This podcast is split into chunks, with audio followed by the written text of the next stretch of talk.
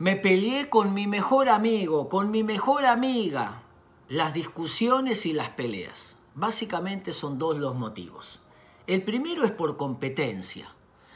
Eh, la envidia lleva a competir, a compararse, y entonces aparecen las discusiones. Esas peleas son la expresión de poder. ¿Quién define la escena? ¿Quién tiene más fuerza? ¿Quién gana la pulseada? Pero hay un segundo motivo que especialmente se da en los vínculos afectivos. Todos nosotros cuando nos relacionamos tenemos un contrato explícito y un contrato implícito. Ejemplo, supongamos que vas a trabajar a la compañía de gaseosas número uno del mundo. Te dicen de tal hora a tal hora, te vamos a pagar tanto, tantos días de vacaciones, etc. Ese es el contrato explícito. Pero hay un contrato no dicho, no hablado, de cosas que esperan de vos que no están dichas.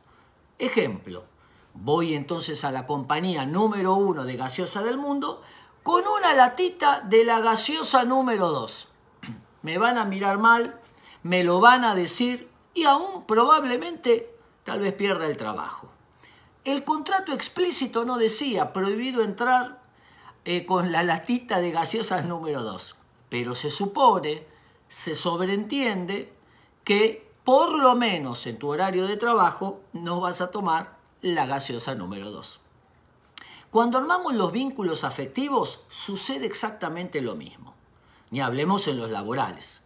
Tenemos algo que esperamos del otro que se lo hemos dicho, pero hay cosas que esperábamos del otro que no las dijimos.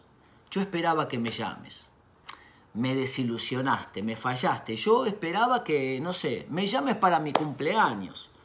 Entonces, muchas discusiones y peleas y desilusiones vienen por el rompimiento del contrato implícito, por lo no dicho que nosotros esperábamos del otro.